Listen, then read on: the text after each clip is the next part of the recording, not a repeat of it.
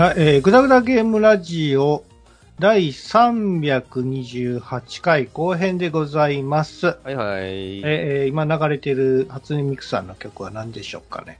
はい、えー、前回に引き続き、初音ミクさんの、えー、懐かしい曲シリーズということで、マージナルお送りしております。えー、ぐだらじにいただいた、えー、ツイッターからのお便りを紹介させていただきたいと思います。はい、はい、つかさんはいらっしゃらないんで。はいい。ないですね。あの、一一身上の都合により、実は 今回後編から撮って先るん。ですけど、はい。現時点でまだ司さんが到着していないのですよね。うん。さて、じゃあ読んでいきましょうか。お願いしますえー一つ目のお便り、いがぐりさんからいただいてます。ありがとうございます。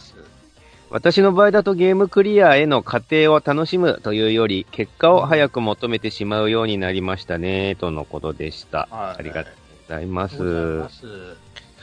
まあゲーム、そうですね、僕も、えっと、、はいろいろまあアプリとかいじっているんだけども、うん。あの、ストーリーとかを飛ばしてしまうことが多くなって、いかんですな。うん、あのーまあ、一番大事なとこなんだけどね、本来ストーリーあ、その話、作品の話なんて一番大事なとこなのにもかかわらず、え昨今のそういうアプリ系をやっとくと、イベントをさ、えはい。やっぱ走らないといけなくて、そのはい走ったことによって、その順位によって、レアカードが何位以内までは上げますよとか、2枚上げますとか、そういう順位によって変動したりもするんで、やっぱその枠内に入りたいわけよ。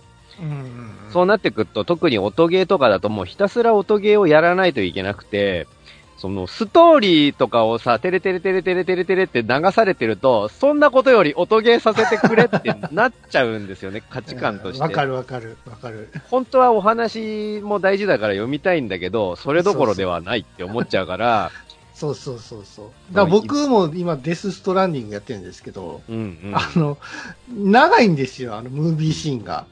はいはいはい。だからね、まあ、別にさ、飛ばしてもいいわけじゃないですか、ゲームだから。まあゲームとしてはね、だからまあお話もある程度メインにもなってるんで、うん。まあ、その話を追う追う追わないといけないなと思って見てるはいるんですけども、うんうんそんなに僕興味ないですよ。基本ゲームって、あの、ムービーシーンってあんまりもう興味ない基本飛ばす人間なんで。うん。でもそれやっちゃうとさ、あの、本番の、なのゲームのルールすらもちょっとわかんなくなってしまう時があるんですよ。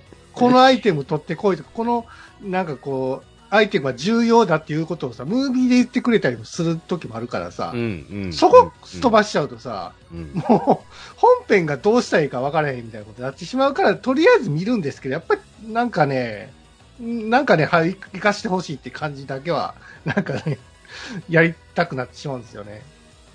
任天堂のゲームとかは、もう別にメッセージとかも完璧にスキップしてやりますけど、任天堂のさ、あのーいい、うまいなって思うところは、ゲームやりながらそれ自体がチュートリアルにもなってるし、お話にもなってるみたいな感じで、そうそ普通にゲーム進めていくだけでも話もわかるし、うん遊び方もだんだん覚えていくっていうシステムにちゃんとなってるとこう。ろなんなってまですすよね。よね。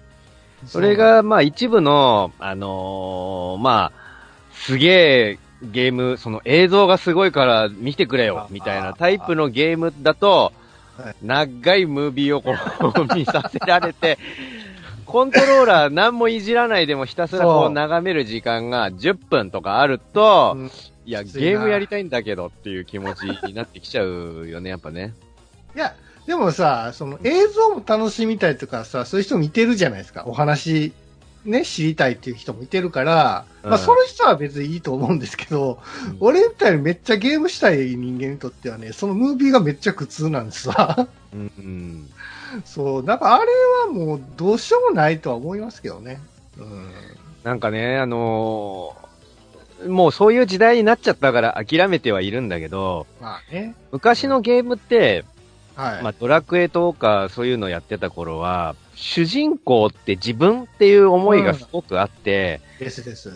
あのーだからドラクエの主人公が喋らない、あの、うん言葉を発しないっていうのはそういうところもあったんだよね。ひたすら個性を没することで、そこに自分を投影させて、このゲームの中にいるのは俺なんだっていうのを、俺はこの世界の中にいるんだっていう没入感を演出してくれてたんだけど、今、昨今のさ、その、やたらね、あの、美男美女が出てきて、そういうの人たちが わちゃわちゃやってるみたいなのは、もう、すげえ疎外感があるんですよ、僕。うん置いてけぼりみたいな。もう第三者として物語を外側からただ見てるだけ、みたいな印象になっちゃって、ああの、できたら僕はしゲームの中の、えっ、と、主人公でいたいねはい、遊んでる時ぐらいは。はいはいはい。それが、あんなイケメンやら美女やらがかっこいい活躍とかされるのをひたすらね、声もかっこいいし、イケボで声とか当てられて、おしゃれな言い方とかをしゃされると、あの、全然、あの、縁のない世界の話だな、これはって 思ってしまう。某 FF ですね。思ってしまうんですよ、僕は、あの、おしゃれな世界観に。あまあでも、しょうがないんですよ、それって。あのーキャラクター、主人公がさ、声ついて喋り始めてぐらいからさ、えそういうゲームが当たり前になって、あのー価値観の逆転現象が起きてきてね、えうん。なんで喋らないの？みたいな、いや、フルボイスで聞きたいよ。みたいな声の方が割と増えてきてしまって、そうだからね、主人公だけ喋らないっていうのもむしろおかしいみたいな感じで、うんだったら主人公にも声当てて、ちゃんとキャラクターを立てそうて、みたいな感じになってたんだよね。そうそうそうそうう。ん。どっちがいいんですかね。まあ、スタイルによって違うやと思いますけどね。うん。うん。まあ僕は、ねこうん、前者のやっぱり自分が主人公であって、うん。うん、なんかその、自分が主人公で、その、相手が、なんかこう、自分の行動によって変わっていくみたいな方が好きなんですよね。うん。勝手にその、その主人公がやられてしまったらさ、俺めっちゃさ、置いてけぼり感半端ないんで、はい。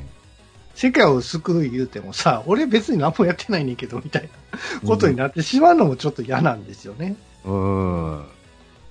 なんか僕は本当その、ゲームに没入するタイプだったからさ、前は。まあね、昔。ゲームの中のイベントで、例えばファイナルファンタジー4とかで、まあ普通に戦ってて、あの、ファイナルファンタジー4って主人公が最初暗黒剣士で、はいはいはい。ちょっと悪い、悪いっていうか、まあ暗黒剣士っていうちょっとダーク寄りのキャラクターなんだけど、まあ後にとあるきっかけがあって、パラディンっていう聖、聖なる方に転換するみたいな話の流れがあったんだけど、その、前半のストーリーでさ、後々仲間になる女の子のお母さんを誤って殺しちゃうイベントとかがあって、は俺はそれもう没入しながらやってるもんだから、本当にショックなのよ、そういうのはあると。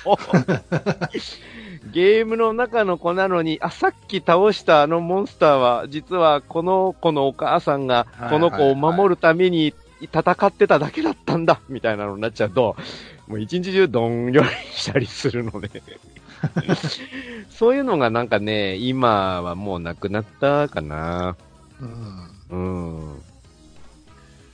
そう。ビジュ、ビジュアルノベルとかもさ、最近、その、昔は、まあ、かまいたちの夜とか、音切り草とあかったあった。で、その、登場人物が、あの、シルエットになってて、そうそあんまりその、キャラ付け、個性付けはあなたの頭の中でう。想想像してくださいね、うんみたいな感じだったんですよね。ボイスもフルボイスじゃなかったし。そうか。でも最近はリメイクされると、あの、ちゃんとキャラクターのビジュアルがボン、ボンって出ちゃうから、うんそうね。あの、いや、僕、僕、その、主人公こんななんだとか思うし、あれ、僕の彼女はこんなタイプなんだ、みたいな感じの、若干頭に思い描いてたのとの若干の食い違いとかもあるし、あ、声こんな声なんだ、みたいなのもあったりしますね。想像するから面白い部分もあったじゃないですか。そうそうそう。そうう。なんですよ、まさしく。ねただ、ね。ね今、なんか、今それをやっちゃうと、フルボイスでないのイコールしょぼいみたいな価値観すら発生しちゃって、うん。いやいや、そうじゃないんだよって俺は思うんだけど。うん。まあそのビジュアル、すごいビジュアル見たいとか、あとフルボイスで声優さんの声聞きたいみたいな方に割と比重が置かれちゃってんのかな、今のゲームというのはね。まあ、しょうがないかな。うん。そうそう。時代の流れ。やっぱり声はね、やっぱりなんか出てほしいなって思いますね。あのそうです。うん、ドラクエみたいにテロテロテロっていう SE だけ流れるのはちょっと寂しいなって思うんですよ。うん、うん、うん、普通のなんか、なんでもアドベンチャーでもなんでもいいんですけど、うん。最近のアドベンチャーでやっぱり声が出ないっていうのはやっぱり寂しいですね。うん。なんか手抜いてんのちゃうかなとか。う んなんかそう思っちゃうんですよ。やっぱそうなんですかね。うん。まあそう、そうだと思いますけどね。まあ、かまいたちとかああいうノベライズに関してはやっぱりちょっと違うとは思うんですけどもね。うん。ゲーム性ととかは。なんかあのあたりのサウンドノベルはね、ちょうどいい感じの位置づけで時代的にも良かったなって思うんでねああ、あの時代だからっていうこともあると思うんですよ。そうう。んしかも、あの、あの時ならではのさ、あの、あの瞬間、なサウンドノベルみたいな分野が確立された時って、ちょっと、あの、ミステリーとかが好きな、はいはい。ゲームにそんなに縁はなかったけど、ミステリーとか小説は好うんきみたいな人がちょっとだけ入ってきてくれてた時期だったんですよ。そうね。はい、で、はいあのポジションもあんまりゲームゲームしてないし、なんか難しい攻略とかもそんなその、ね、指先的な難しさみたいなのもいらないから、ひたすら読んでいくだけでいいみたいな感じでそう、そうそうそう。あの時ならではのその、ちょうどゲームと小説の中間、まさしくサウンドノベルみたいな位置づけがポコってできた時期で、よかったあのね。あたりの、あの作品群はすごい良かったですよね。まあ、その後、シュタインズゲートとかもまあねそうね、そう考えると、ちゃんとそういうのが、受け継後がれて々までね、かな？はい書かれているんですかね。はい。はい。ありがとうございます。ありがとうございます次のお便り、なべさんからいただきまはい、す。ありがとうございます。えーそうなんですよ。やっさんが言ってるように、悪になった理由をつけられてしまうと、ちょっと引いてしまうんですよね。うん。えー絶対悪であってほしかったです。ジョーカーの話ね。はいはい。え、映画素晴らしいし、演技も素晴らしいのだけど、そこにね、乗り切れなかったです。これ読んでないっけ？読んでないか。で、前回も似たようなお便りを読んだような気がするけど。まあまあまうん。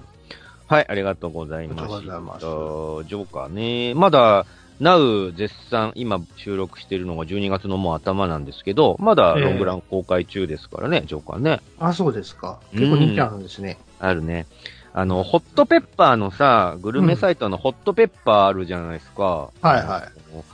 ちょっと、洋画、あの、アアメリカのハリウッド映画っぽいノリのやつに勝手に日本語でアテレコをつけてるっぽい。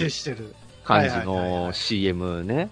ありますね。あれになんかね、ちょうど、ちょうどあの、ジョーカーとイットを混ぜたようなピエロのメイクのキャラが出てくる。あ、そうだっけ？そんなんあった？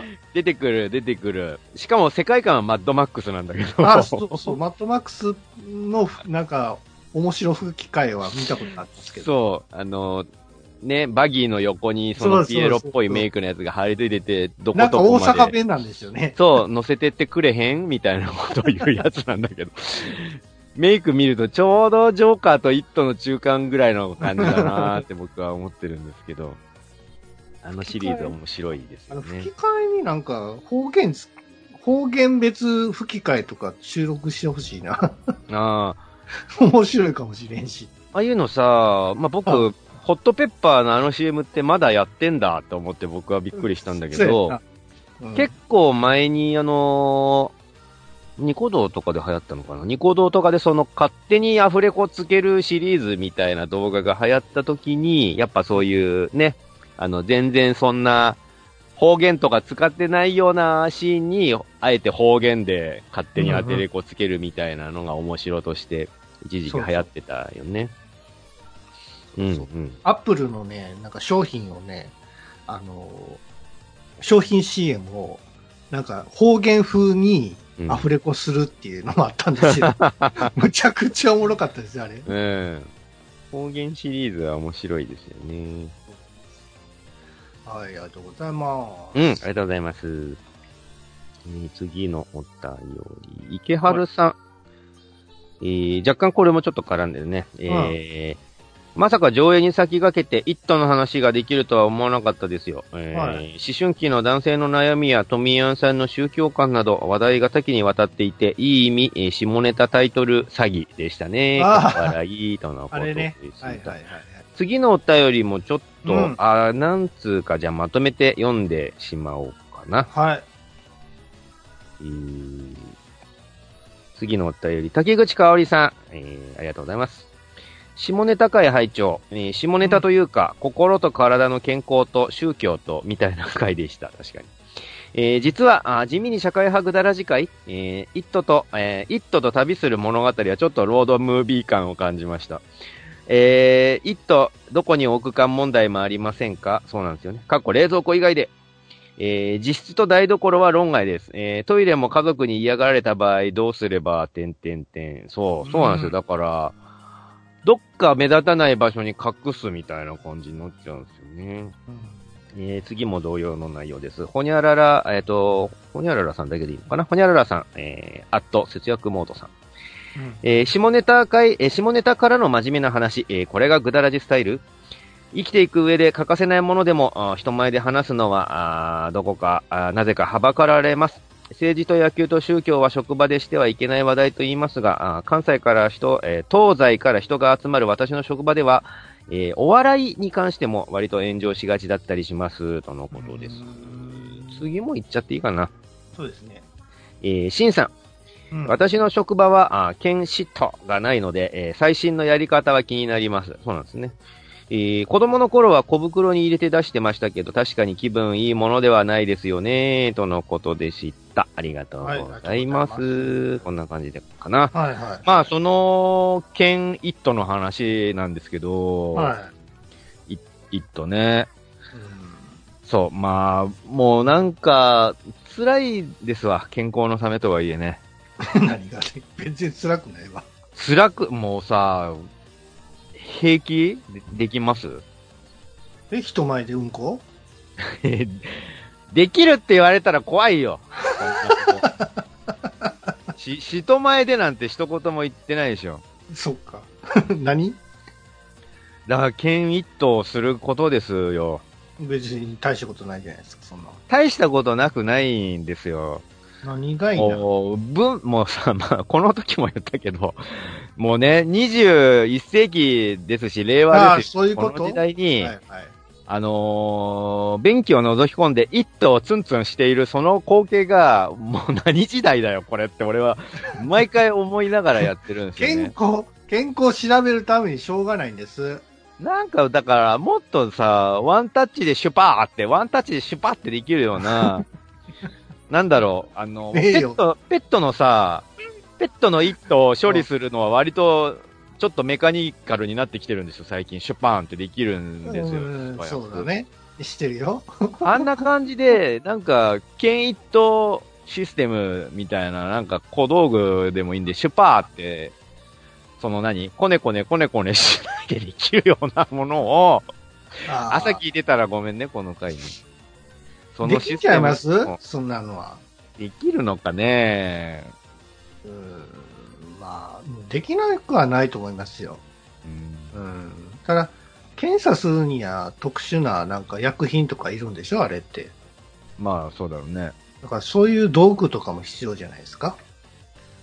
いや、だからそれはむ、え？それは、え？検査するための道具は向こうで勝手に あそう用意する。物を取るためのなんかこう、そうだよ、そうそう機械が欲しいわけ。そういうこと。ま、ず、まず見たくないですよ。見たくないのにプラスして、しょうがないよ。健康のためだからしょうがないけど、見たくないのにプラスして、あのー道具を介してでも触れたくないんですよ、僕は。わかります？いや、俺別にもう、猫のさ、一頭、毎回処理してたんで、うん。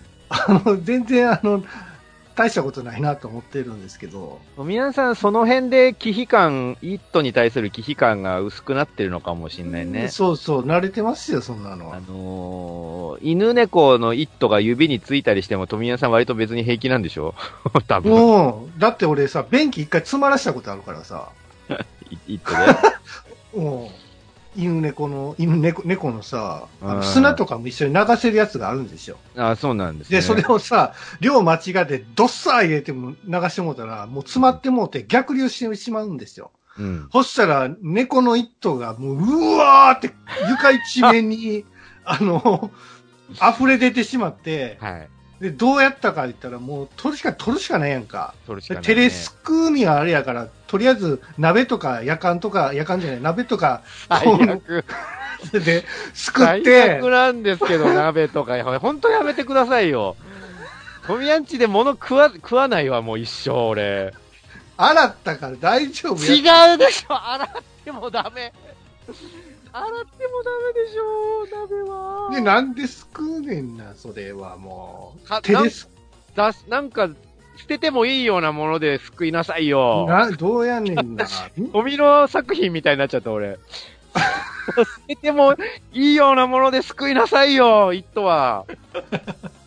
いやいやいや水、水っていうかさ、あの、そうそう、水液体もこう、ぶわー浮いてるんですよ。だから、あの、いいよ、鍋とか使うっても、うんお玉ですくうでもいいけど、使っねえたその玉は捨てなきゃダメでしょ 一回使っちゃったら大丈夫やって。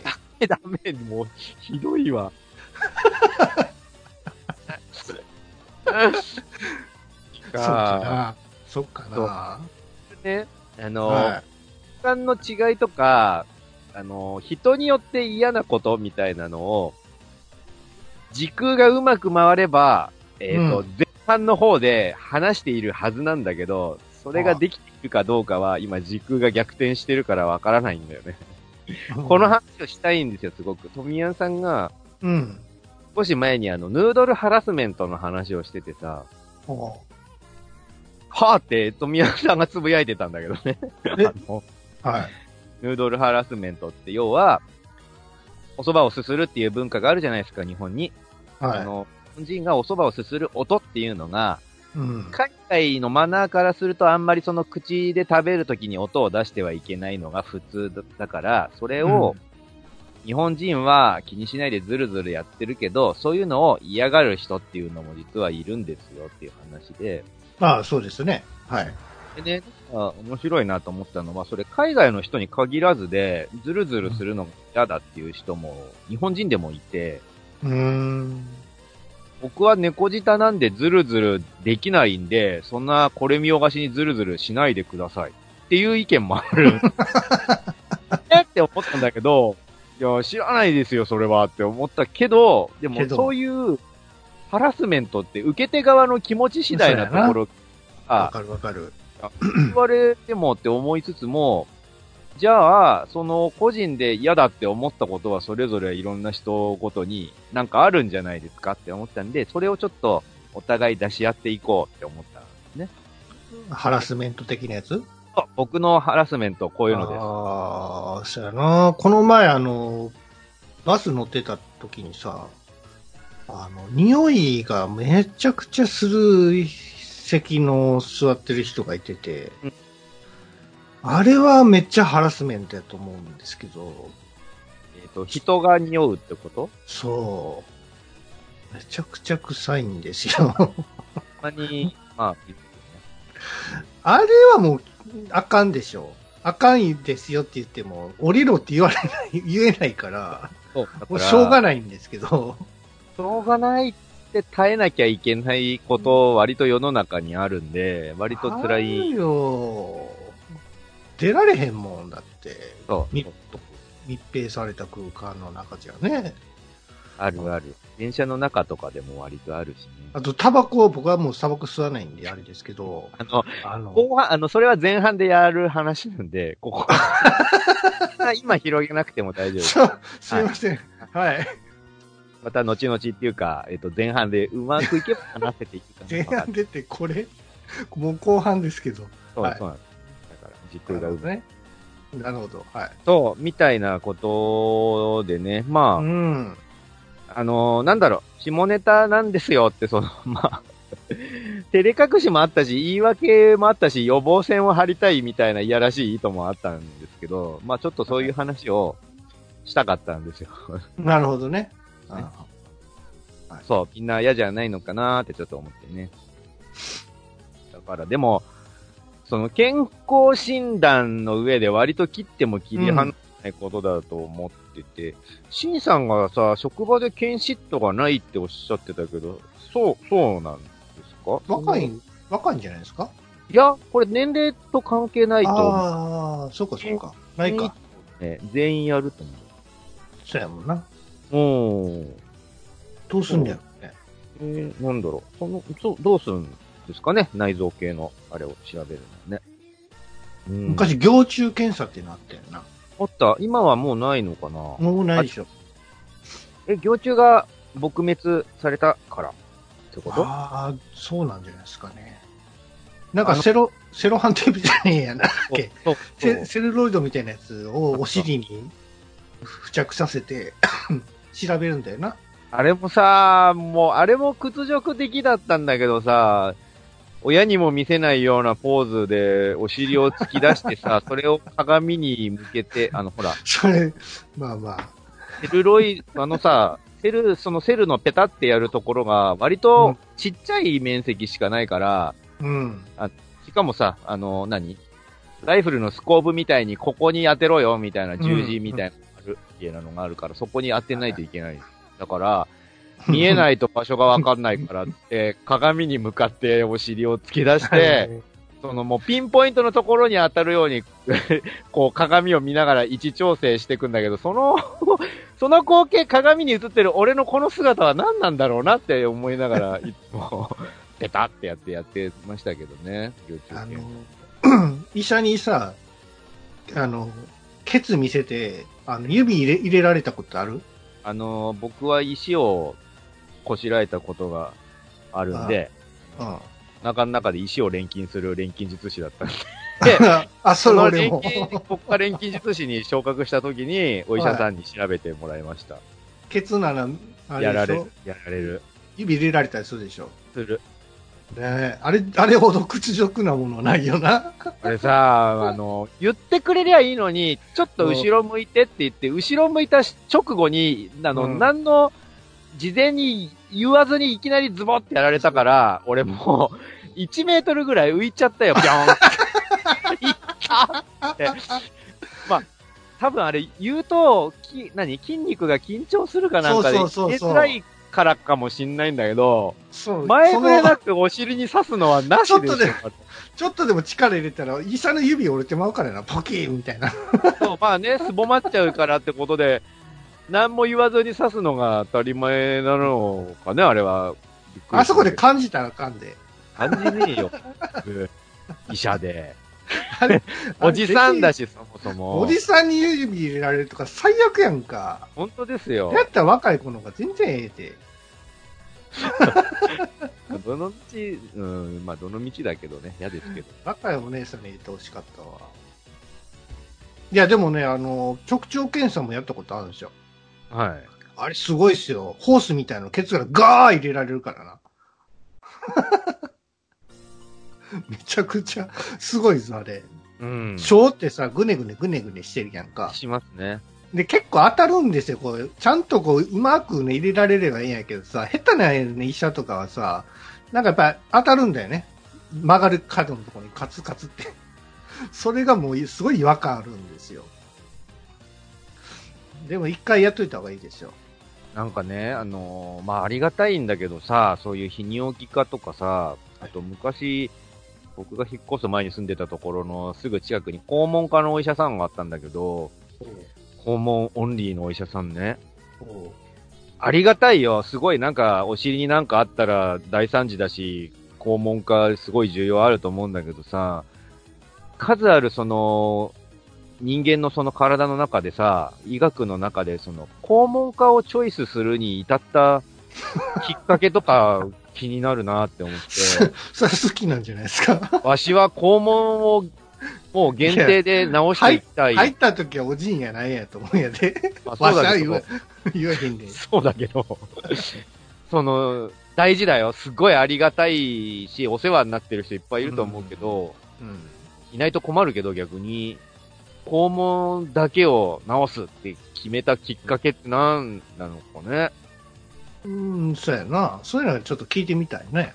ね、志したきっかけは何ですか？きっかけはみたいな。訪問で苦しんでる人たちを治したいって思ったのかあーねそう。まあ、そういう人もいてるやろうな。な。うん、大事ですよ、実際にね。そうそう。はい。ちはい。ょっとねあ、今日、今日はちょっとあの、お、お便り会は短めでっていう話なんで。あ、はいそうし、そうですか。うん。私って今聞きましたけど。前、前半がちょっと使えてるんでございます。なるほど、なるほど。はい 申し訳ないんですけども。どうする、はいもう終わり？もう一つぐらい読む？終わりでございます。あ、終わりですか？わかりました。はい。ということで、えー、グダグダゲームラジオ第328回後編でございました。はーい。はい。えー、っとですね。何ですかね。うん 何も、何も考えてなかった。はい。うんあの、12月も入りまして、えー、もう師走でございますけども。まあ、あのー最後かな、スター・ウォーズ2納めになると思うんですけど、まあ、それ終わって、終わる前に多分、ガラジベスト3を、映画ベスト3をちょっとやるので、えー今からちょっと、えー精査しようかなと思っております、トミヤンと。はい。えー、僕も相変わらず映画ちょこちょこ見てて、あ、アナ雪2もね、面白かったですけど。みたい。えー、まあ、僕の心の中ではもうほぼほぼ決まっているので、ベスト3はすでに。はい。これをまあ、そんなひっくり返すような映画が残り、あと数週間であるかなーってちょっと思いつつも、まあ、うん楽しみにしているやすはいでした。それでは皆さんさよなら。さよなら。「